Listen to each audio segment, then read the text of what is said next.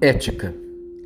Vós não sabeis de que espírito sois, disse Jesus em Lucas 9, 55 para os irmãos Tiago e João, quando estes perceberam que uma aldeia de Samaria se recusava a permitir a passagem de Jesus e perguntaram-lhe se ele gostaria que eles pedissem ao Pai que mandasse fogo do céu para destruir aquela vila.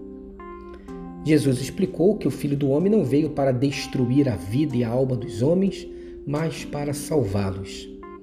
Jesus estava ensinando ética para os seus discípulos.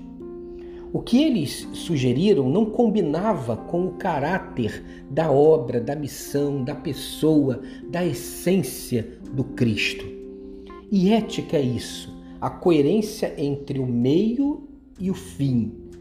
Sei que há muitas outras definições, mas pensar que ética é essa coerência que aponta para a finalidade e para a essência, para o fim e para a natureza, e ver como meio toda forma de pensamento, motivação, atitude, ato, relacionamento, inclinação de coração, desejo, propósito e por aí vai. Tiago e João faltaram com a ética porque eles não entenderam quem eram portanto não sabiam como se portar. Você compreende isso? Porque quem não sabe quem é e para que existe, não sabe o que pensar, que motivação deve ter ou aceitar, que atitudes deve acalentar, que ação deve tomar.